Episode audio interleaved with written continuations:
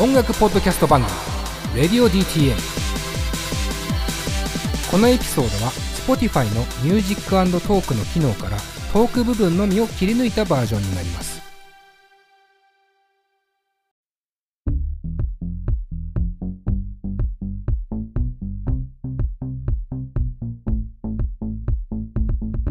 はい、どうも、レディオ DTM 佐藤直です。いつも通りまずはメンバー紹介からいきましょう。ディレクターの金子さんです。金子です。お願いします。はい、お願いします。そしてスタッフのまんちゅうです。まんちゅうです。よろしくお願いしおます。願いします。いやー、久々っすね。みんな。みんな、おなんか、無視なのか そんなお前、打ち合わせ前に2時間半も話したからって、そんなちょっと、憔悴した顔しないでくれよ。もう十分話したんだようん。うん。マジで2ヶ月分ぐらい撮ったからね。あの、まマイク回してたら。ずーっと喋ってましたけど、まあ月1回の収録になってから、まあ、今回は6月分ってことなんだけど、前回の収録が4月終わりだったんで、本当1ヶ月半ぐらいね、収録は。空いてるんだよね。ものすごい久々のスパンなんですけど。皆さんどうですか？金子さん、未だにやっぱお忙しそうで、結構。あーあー、まあ、すいません。そうですね。ねうん。えいい感じ？なんかどっか遊びたりしてる？最近ちょっと緩くなってきたじゃない？あの、行動制限も。遊びたりは、いや、まあ、近所行くぐらいはそりゃするけど、うん。いや、今度、それこそ大阪に行くんですけど、仕う事わで、仕事ーで、最高じゃん。うん仕事で行って、で、ちょうどね、結婚記念日に当たるんですよ、その付近が。え？何年 ?1 年？丸。いや、2年です。あ、2年か。え マジごめん。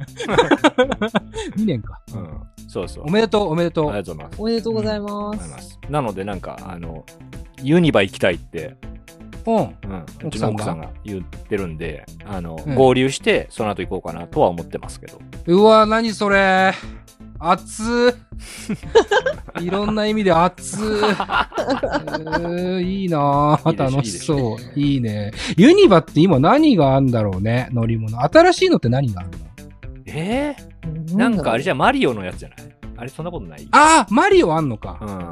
そっか。任天堂の乗り物も今ユニバにあんのか。そうそう。なんか、その入るの大変みたいなのは、ええマリオのやつと、そのハリーポッタああ、そっか。ハリー・ポッタ。ーもあんのね。うん。ああ、そうなんだね。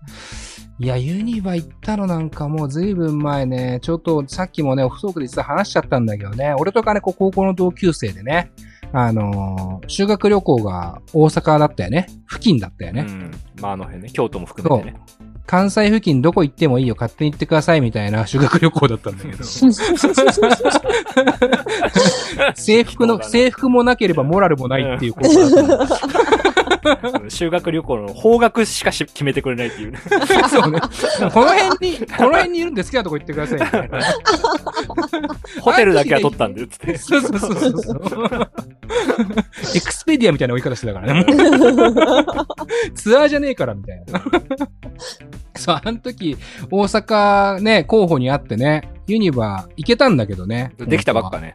そう、できたばっか割とだよね。ただ俺らは、あの、ユニバーサル・スタジオ行かずにね、えー尾道でラーメン食って、えー多分5時間ぐらい座ってたぐらいだよね、修学旅行。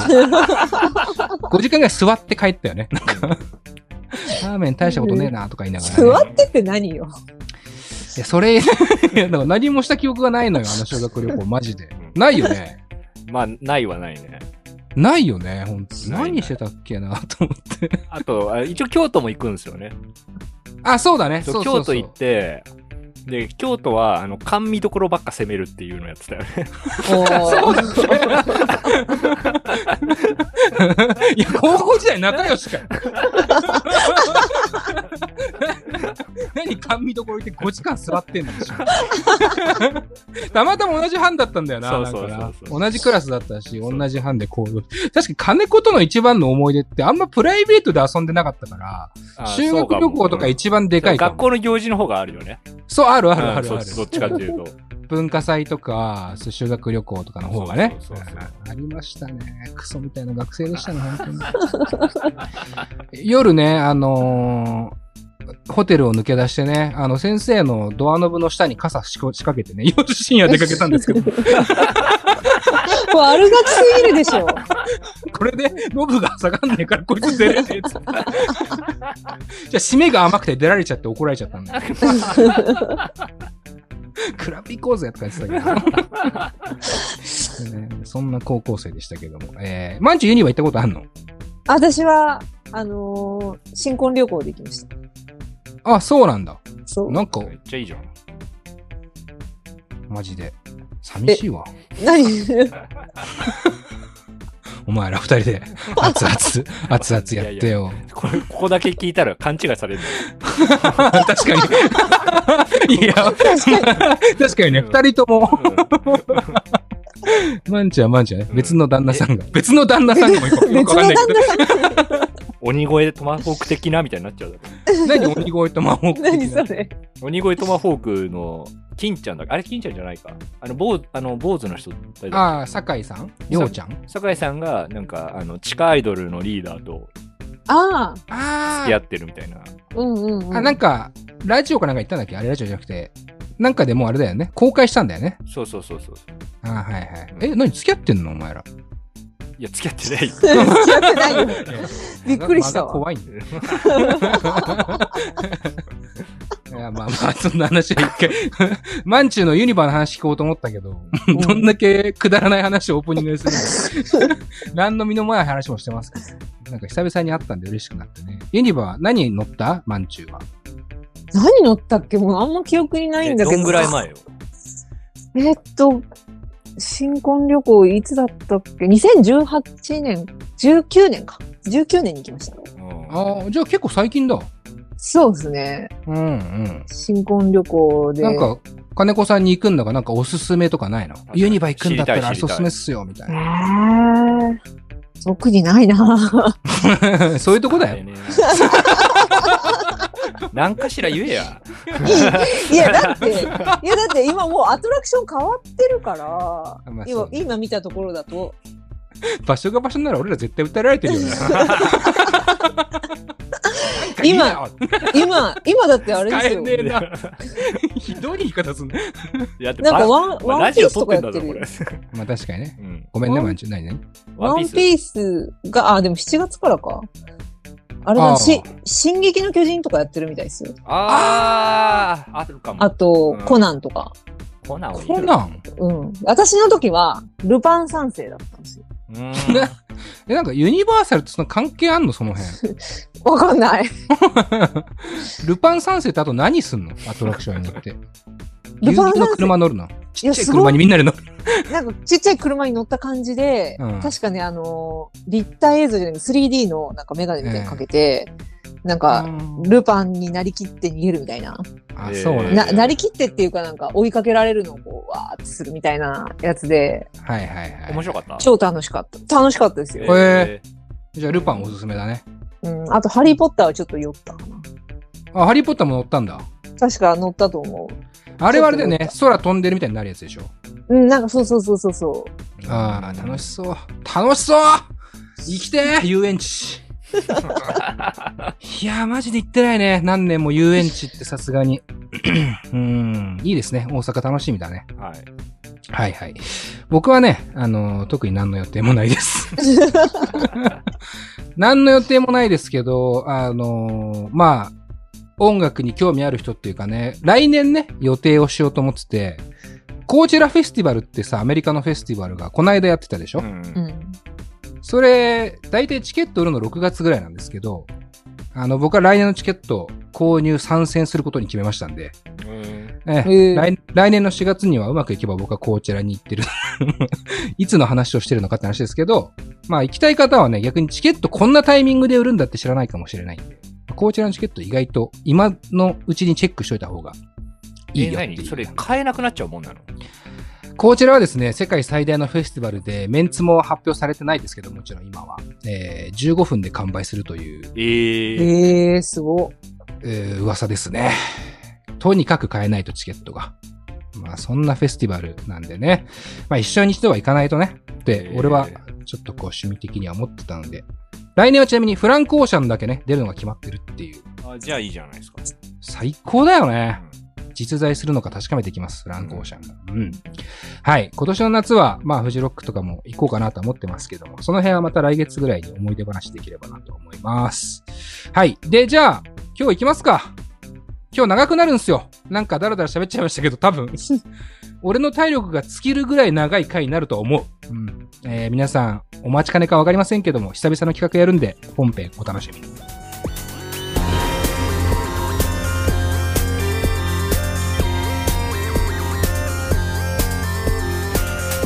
ポッドキャストミュージックプログラム「レディオ DTM」この番組はスポンサー大募集中の「レディオ DTM」の制作でお送りします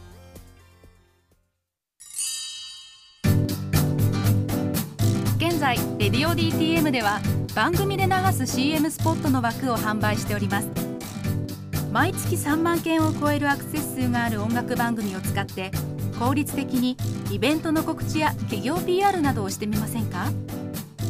詳しくは番組サイト内の特設ページをご覧ください。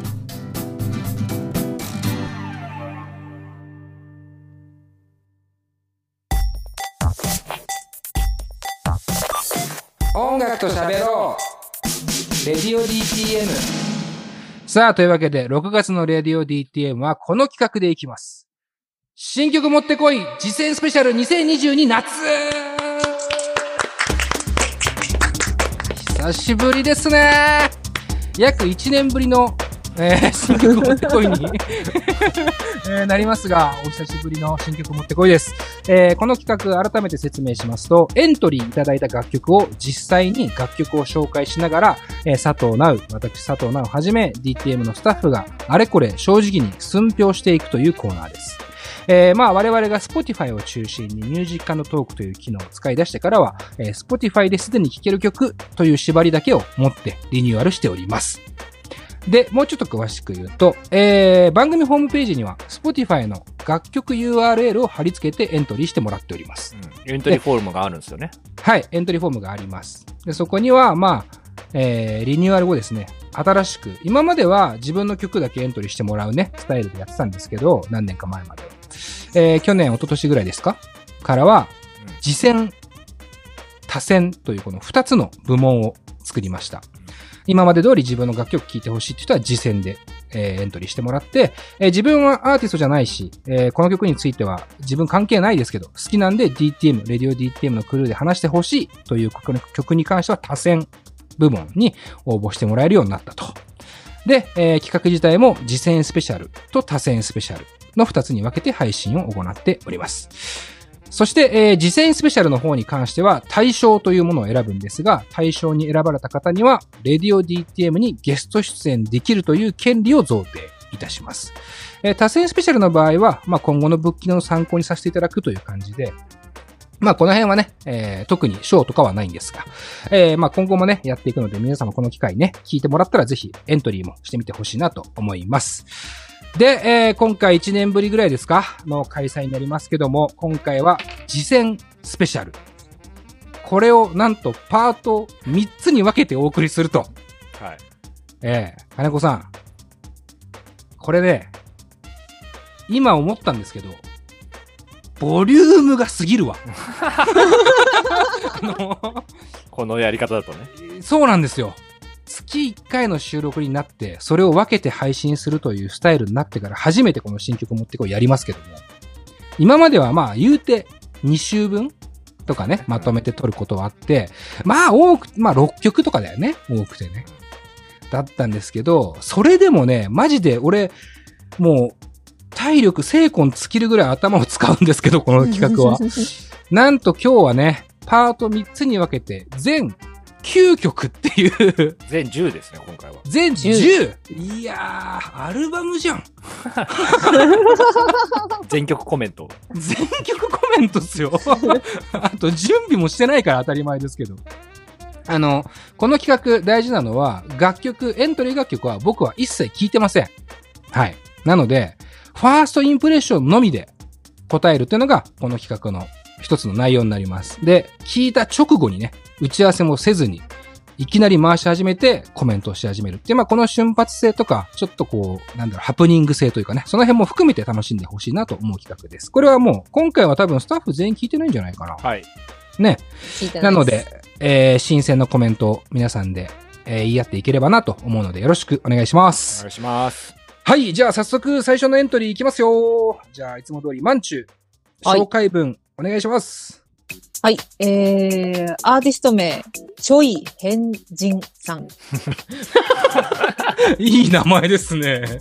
え、ちょい変人うんちょい、ちょい、ヘイ、ジン。あ、ちょい変人さんか。変人じゃなくてまあまあま、あ変人さん。えー韓国出身でプロを目指して音楽活動を行っている作曲家です。大じゃあ絶対学では、違うだろ、読み方。じゃあ、絶対違うだろ、読み方。大学ではクラシック音楽のが作曲を専攻し、クラシック音楽のみにとどまらず、幅広いジャンルで活躍中。うん。爽やかに風を切るポップロックシングル You&Me リリースを予定している。うんうん。悲しい、切ない心に響く、ん悲しい、切ない心に響くバラード曲をチェ・ヘジンならではの、あ、ちょ、チェ・ヘジンさんだ。だからさ、俺思うんだけど、その、確かに楽曲は聴いてないって言ってよ。全く俺も知らないけど、紹介文ぐらいは、もうちゃんとさらっとけよ。すいません。何がちょい変人だよ。お前誰がちょい変人なんだよ。変人さんじゃねえかこ。こ、ここちょっとカットしとってもらっていいですかね？いいよ。いや、反省していこう。失敗を重ねて反省していこう。本当にごめんな、チェヘジン本当に本当にすいませんでした。うんチェ・はいヘジンならではの感性でアピールしている。うんアーティストと出会えるサイト、スピナートにてアーティスト紹介ページに掲載中。様々なラジオ放送を通じてオリジナル曲の紹介。うん。ということで、あのーなんか YouTube のアドレスとかもつけてくれてますね。おーい、なるほど、なるほど。うんチェヘジンさんね。ちょい変人じゃないからね。うん本当に、げん、マジ、厳重注意だよ。本当にこんな間違いするなんて奇跡のそう読めちゃうっていうね。そうね。まあまあ、そう。読めるっちゃ読める。読めるっちゃ読めるんですよ。チェさん本当にすいませんでした。はい、すいませんでした。じゃあ、じゃあ、えー、曲紹介、お願いしますよ。あれこれ俺が言ってたっけ？曲紹介は。はい。はい、すいません。えー、チェ・ヘジンで、君の微笑み、フィーチャリング、マイカ。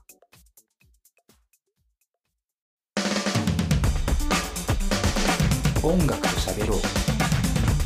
レディオディはい、というわけで、えー、ミュージックのトークのお聞きの方は、チェ・ヘジンで、君の微笑み、フィーチャリング、マイカというね、曲をお送りいたしました。えーっとね、ちょっと一応事情を説明すると、1年ぶりの開催。つまり、これ、新曲1年分溜まってます。なので、1年以内を新曲とみなしてるっていうのは、まあ、ちょっとご了承ください。えーあと、今ね、これなんで言ったかっていうと、えー、エントリーのタイミングと、多分公開、Spotify のタイミングで、ちょっと曲の表記が変わってますね。うん。うん。なんなんか、君の微笑みのみの、あの、送り仮名がついてたり、フィーチャリングマイカさん、マイカさんフィーチャリングされて、えーいたんだと思うんですけども、えーその表記もなかったんですが、えー、Spotify 上では微笑みのみがね、えー振り仮名振ってありました。振り仮名じゃない、送り仮名振ってありましたね。というところなんですけど、まあ、なんでしょうか。えー、やっべえ、無事 こう、綺麗なピアノの音色から始まって、えー、まあ割とね、えー親近感のある歌声。だけど、なんだろうね、こうちょっと、クリアなというか、えー通る歌声で、えー非常に歌の安定感もあって、すごくいいなと思いました。で、メロディーもなんか何個かやっぱ泣ける、泣きメロ的な部分が入っていて、まあその辺の展開は僕はいいのかなっていう気はしますね。はい。で、バンドに関しても必要最低限の音数でやってるかなっていう、まあすごくスタンダードな音数になっていて、うん、なんかこれもすごく僕は、えー表現するならば何でしょうか、まあ安心感というかね、えーがあったのかなという気はしますね。うん。なんか本当に、えー韓国人の方なんですよね、きっとね。韓国出身でプロを目指して音楽活動を行っている作曲家っていうね、紹介文があるんで、作曲をしながらも、えー歌っているのか、それとも歌っていたのがマイカさんなのか、その辺はちょっとわからないんですが、まあ、本人が歌ってるとするならば、えーチェ・ヘジンさんの歌声も良かったのかな。まあ、これが僕は、あの、どっちもどっちだなと思いました。その、いわゆる、バンドサウンドの安心感っていうところが、まあ、面白みのなさにもつながりかねないかなと思うし、えー安心感のある展開が、まあ、ある意味ちょっと一度ぐらいは裏切って欲しかったかなっていう気もしたりしたかな、というのは、えーちょっと思うところかな。うん。クラシック音楽の作曲を専攻しているっていうことなんで、もっともしかしたら、複雑な構成だったりとか、えー展開の豊かな楽曲っていうのも、えーこの人の楽曲のうちにあるかもしれないんですが、この曲に関してはちょっとある種のスタンダードな安心感がある分、少し、えー驚きには欠けたかなという感じは、えーしますね。うん。とはいえ、えーまあまあ、いわゆる、こう、ちょっとこう、悲しい、切ない心に響くバラード曲っていう紹介がありますけども、まさにそういう感じで、うん、なんかこう、じんわりと染み渡るような、えー雰囲気だったのはすごく良かったなと思います。あと歌詞に関しても、そうですかね。あの、韓国の方で、これ日本語で歌い上げてる、まあ、歌詞を書く人が誰なのか。まあ、この辺の、ね、なんていうか、スタイルがね、実際どうなのかっていうのは、あの、まだ未知な部分はあるんですけども、歌詞に関しても、うーまさにこう、よく僕がこの企画で言いますけど、パンチラインがどこに当たるのかっていうところは、うーちょっとこう、なんて言ったら、凡庸っていうのかな？こう、ちょ、ちょっとか、あの、波がないっていう感じも少しあったのかなっていう気はします。なので、何か引っかかる、フックになるパンチラインが一個ある。これは音楽的な展開でもあったらもっと面白くなるのかなっていう気はしました。はい。ただ、とても安心感のある歌声と展開と、この音と、えー、とても好印象な部分はありました。はい、以上、あざした。んはい、じゃあ、金越しいきますかまあ、軽く、二人軽くでね、はい。大丈夫ですけど。うん。そうですね。なんか、ちょっと、なんか今っぽさっていうよりも、うん。ちょっと一昔の、なんか韓国の、それこそドラマとかではいはい。流れてきたような感覚みたいな確かに確かに。のは、だからそういう意味で懐かしい感じにはなったかな。うん。冬ソナ以降、えー、なんだろうね。うん。あれ、今、あの、イテウォン、うん。いいいかみ、いいかっていうか、その、イテウォンまでぐらいの時代の韓国のラブストーリーのテーマソングみたいなね、うん。感じちょっとあるよね。うん。まあでもなんかすごい、その、まあ良くも悪くもだとは思うんですけど、そう、あ、韓国の音楽すごいいろんな発展の仕方をしていて、ええで、その中でやっぱ韓国出身っていうのを、このエントリー文に書いてあるので、ええうん。うん。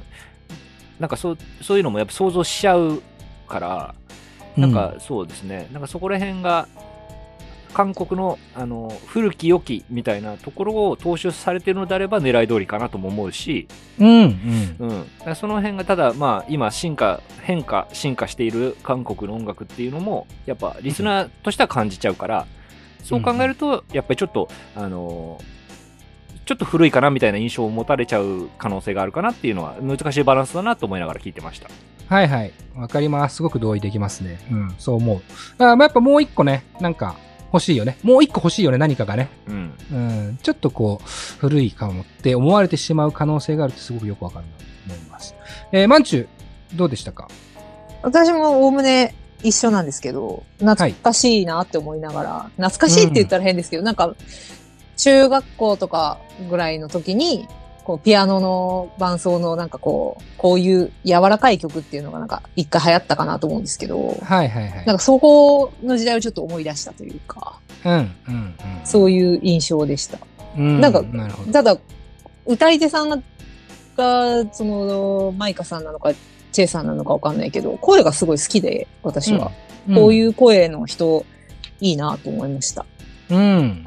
これどっちなんだろうね。このフィーチャリングマイカってさ、あの書いてあった時にさ、こうなんかゲストボーカル的な感じでバーンって来るのかなって思ったらそういう感じでもなかったから、もしかしたら本当にこの歌ってる人がマイカさんで作ったのがチェヘジンさんって可能性もあるよね、これはね。う。うんん。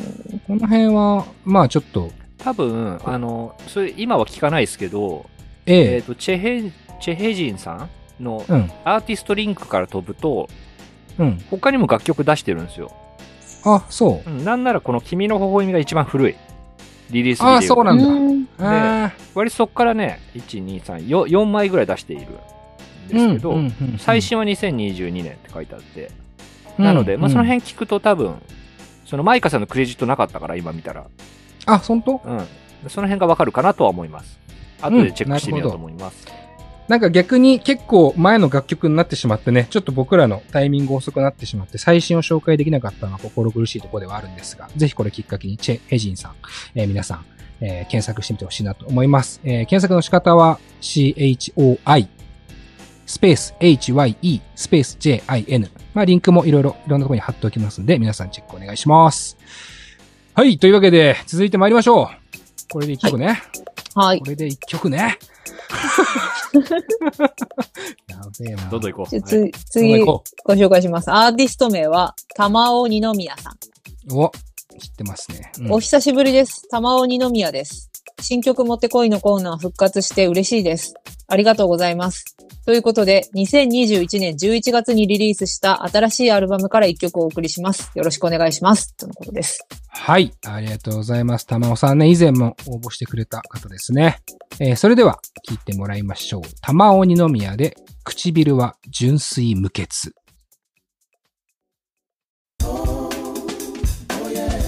ハロー、プレイリスト。レディオ DTM。はい。というわけで、えー、玉尾二宮さんで、えー唇は純粋無欠。お送りしました。うーん。いいですね。玉尾さん、何回かかな金子さんね。応募してくれてる？もしかして。そうです。常連さんなイメージですけど。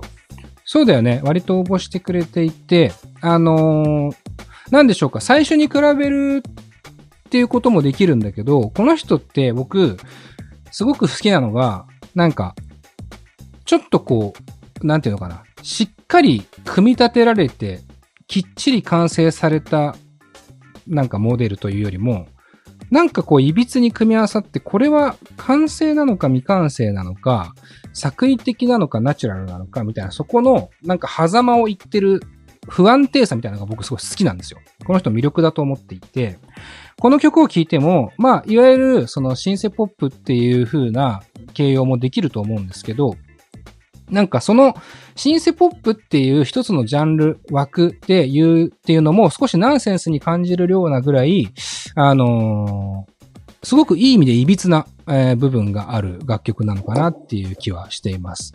で、音像自体も結構こうローファイな感じがあるんだけど、さっきのチェ・ヘジンさんもある種懐かしさを感じるみたいなさ、話を二人してくれたんだけど、まあ、玉尾さんの音にも、まあ、ある意味ね、80年代とか、えーそれぐらいの感じのポップスの懐かしさを感じる人懐っこさもあり、えーそれをやはりこう自分なりの解釈で、自分の世界の中でしっかりと、えー構築しているのかなっていう、その辺の自信も垣間見えるような、えー作品なのかなという気はします。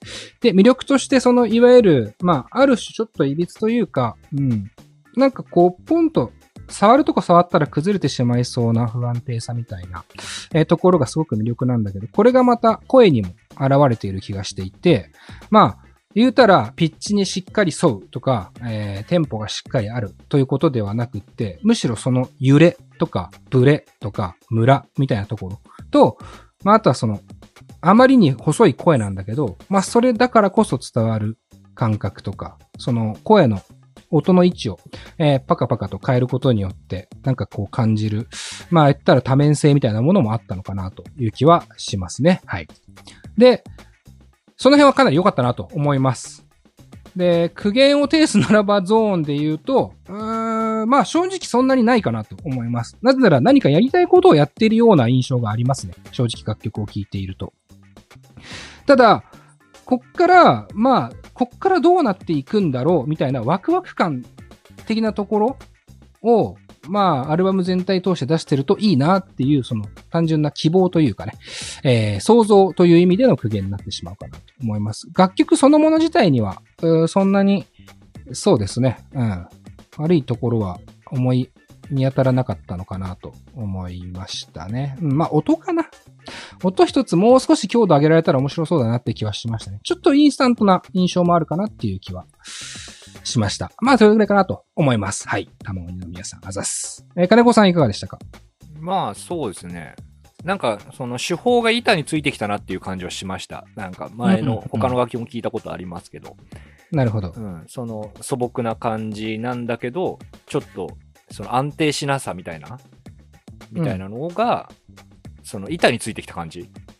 あ、それがやりたいことなんだなみたいなのはわかるかな。で、いいなと思ったのは、アルバム、これアルバムに入ってる曲なんですけど、うん。アルバム名が She Always Looks So Confused っていうアルバうん、ムなんですけど、なるほど。まあ、このアルバムで、混乱しているように見えるっていうことかな、いつも。うん。このアルバムで、まあ、コンセプトは割と伝えられてるから、みたいな、うん、なるほどね。うん確かにね。みたいなのもいいなと思いました。うん。で、僕のただの好みの話をすると、はい。この声の個性はい。とあと手法は板についてきたから、それをもうちょっとサウンド的にもなんか強調してほしいなっていうか、したらもっとぼ俺僕はグッとくるなと思いました。いまあ、シンプルにもうちょっと声を前に出してほしいみたいな感じ？や、あの、途中のシンセの感じとか、うん。そこも割とこう不安定な感じなんですよね。要はサウンド、ぼ歌じゃなくてサウンドもちょっとゆらゆらしてるみたいな。うん、そうだね。すごいわかるわ。で、僕逆に声がすごいゆらゆらしてて、きょ個性的だからこそ、サウンドもうちょっと、なんつうの、カチッとしてもありなのかなみたいな。ああ、なるほどね。うんまあ、確かにちょっと聞いてみたい気もするな。そうそう。だから、なんか、なんなんていうんですか、そういうの、なんか直すやつ。クオンタイズっていうんですか？ああ、クオンタイズね。みたいなのうんまあ、いわゆる表紙の頭にしっかり合わせていっちゃうっていうね。だからカチッとしてう裏の、その、トラックみたいなのは割と結構そういうのカッチカチに固めちゃっても、逆にボーカルのふわふわな感じがより目立っていいんじゃないのっていうふうに思いましたけど。なるほどね。はいまあ、それは感じさっき言ったみたいに好みの話だけどって話ね。まあ、僕なんか逆に言うと揺れてる方、もっと揺れてほしいぐらいのその、奇抜な好みではあるからね、僕は。その辺は本当に、えー、聞く人によってね、うんだいぶ印象は違うのかなって気がしました。マンチュどうだった？私は、ウィスパーボイスと、うん。あのなんていうか、あの、伴奏のめ、うん音、うん、うん。機械機械音っていうか、ああいう感じの方が、すっごい、ななんていうか、いい意味でミスマッチな感じが、はいはい。すごい印象をえぐってくるなっていううん、うん。感じで、えーうんすごい、す、すごい才能だなって思いました。うん。これを組み合わせようって思ったその発想がすごいなっていうか、うん、うん、うん、うん。すごくわかりますね。確かに、うん、その、まあ本当にだからアンバランスさとか、えー、危うさみたいなところが金子も言ってくれたような、例えばアルバムタイトルもそうだけども、彼女の世界観には絶対あるよねっていう気はするし、そこは、まあたまらなく魅力な人ですよね。うん、なんか唯一無二感ありますよね。うん。適当にやってこうなったじゃなくて、これがしたくてやってるっていうその意思を感じる曲っていうのは僕はすごくいいものなのかなっていう気はするし、まあ、マンチュにもこうやって、えー伝わったりするのかなっていうふうに思いました。うん。玉尾二宮さん、ありがとうございます。またぜひ送ってください。さあ、続いて参りましょうはい、続いては、マーライオンさんです。飛ばしましょう飛ばしましょう 紹介しますよ。紹介しますよ。ありがとう、えーマー君。お世話になっております。シンガーソングライターのマーライオンと申します。はい味方になるという楽曲が完成しました。アートワークとともにすごくいい曲になりましたので、よろしければお聴きください。よろしくお願いします。はい、ありがとうございます。それでは、聞きましょうか。マーライオンで、味方になる。ハロー。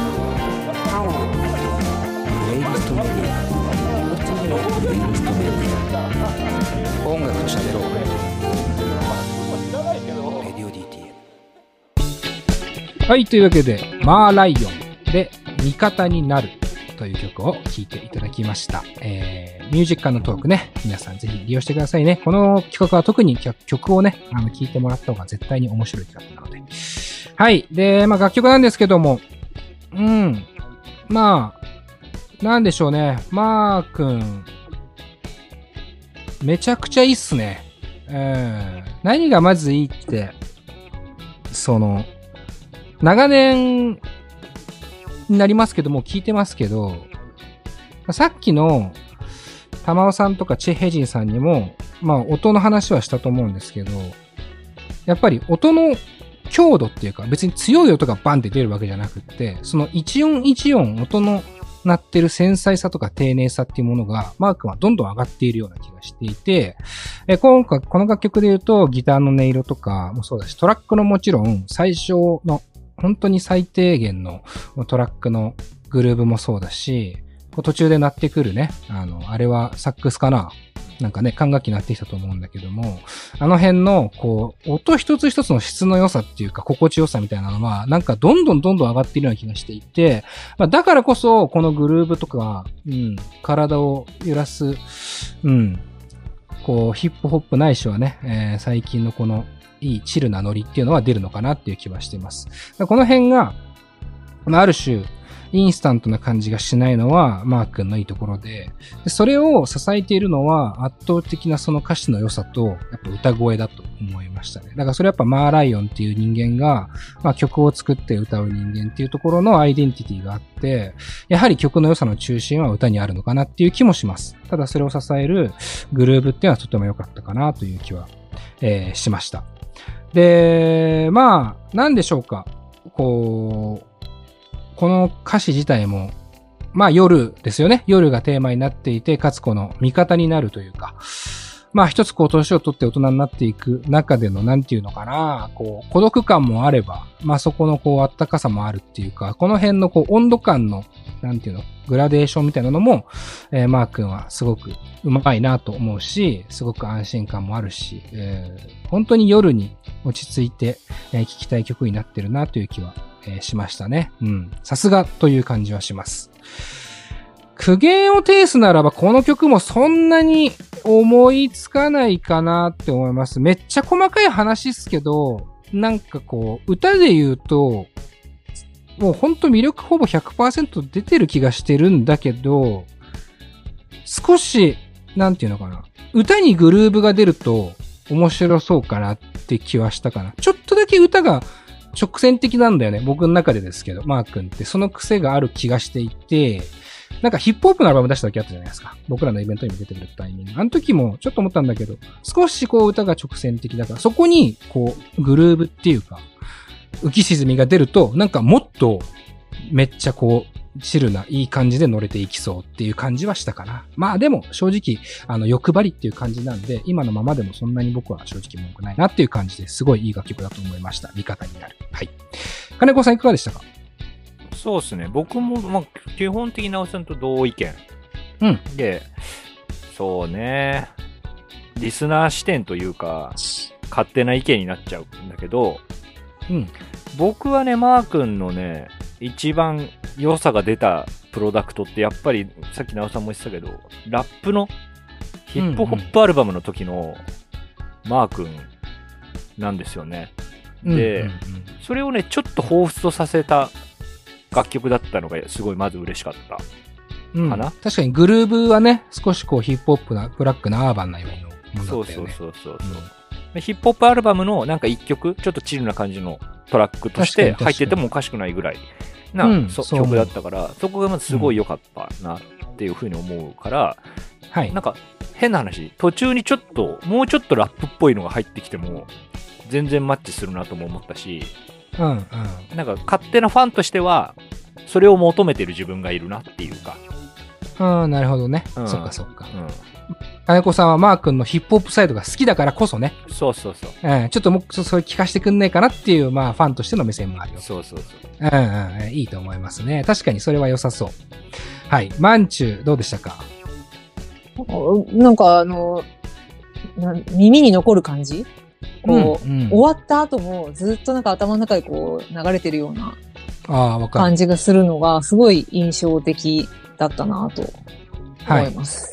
うん。やっぱこう、フックがあるよね。少しこう、うん味方になるっていう、こう、もうサビの感じのね、ノリとかもね。なんか一回聞いただけでちょっと多分口ずさんじゃうなっていうところがうんす,、ごいなと思いました。確かに。その辺は本当にメロディーセンスと言葉の乗せ方のうまさっていうのはやっぱマー君はあるんじゃないかなと思いました。今なんか金子があの、ヒップホップの話したじゃない？うんなんか、全然今、パッと思いついただけだけど、これ玉鬼宮さんがラップでフィーチャリングとかで入ったらそうじゃない？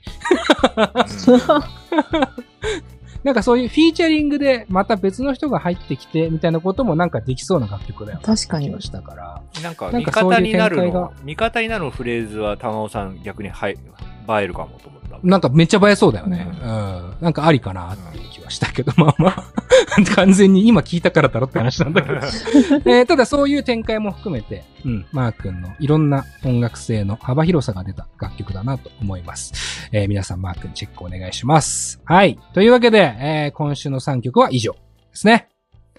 はい。いかがでしたかっていうかもう、あと6曲あるんで、ね ん7曲ですね、7曲。あと7曲か。7曲あと7曲あんだよね。えー、今週は終わります。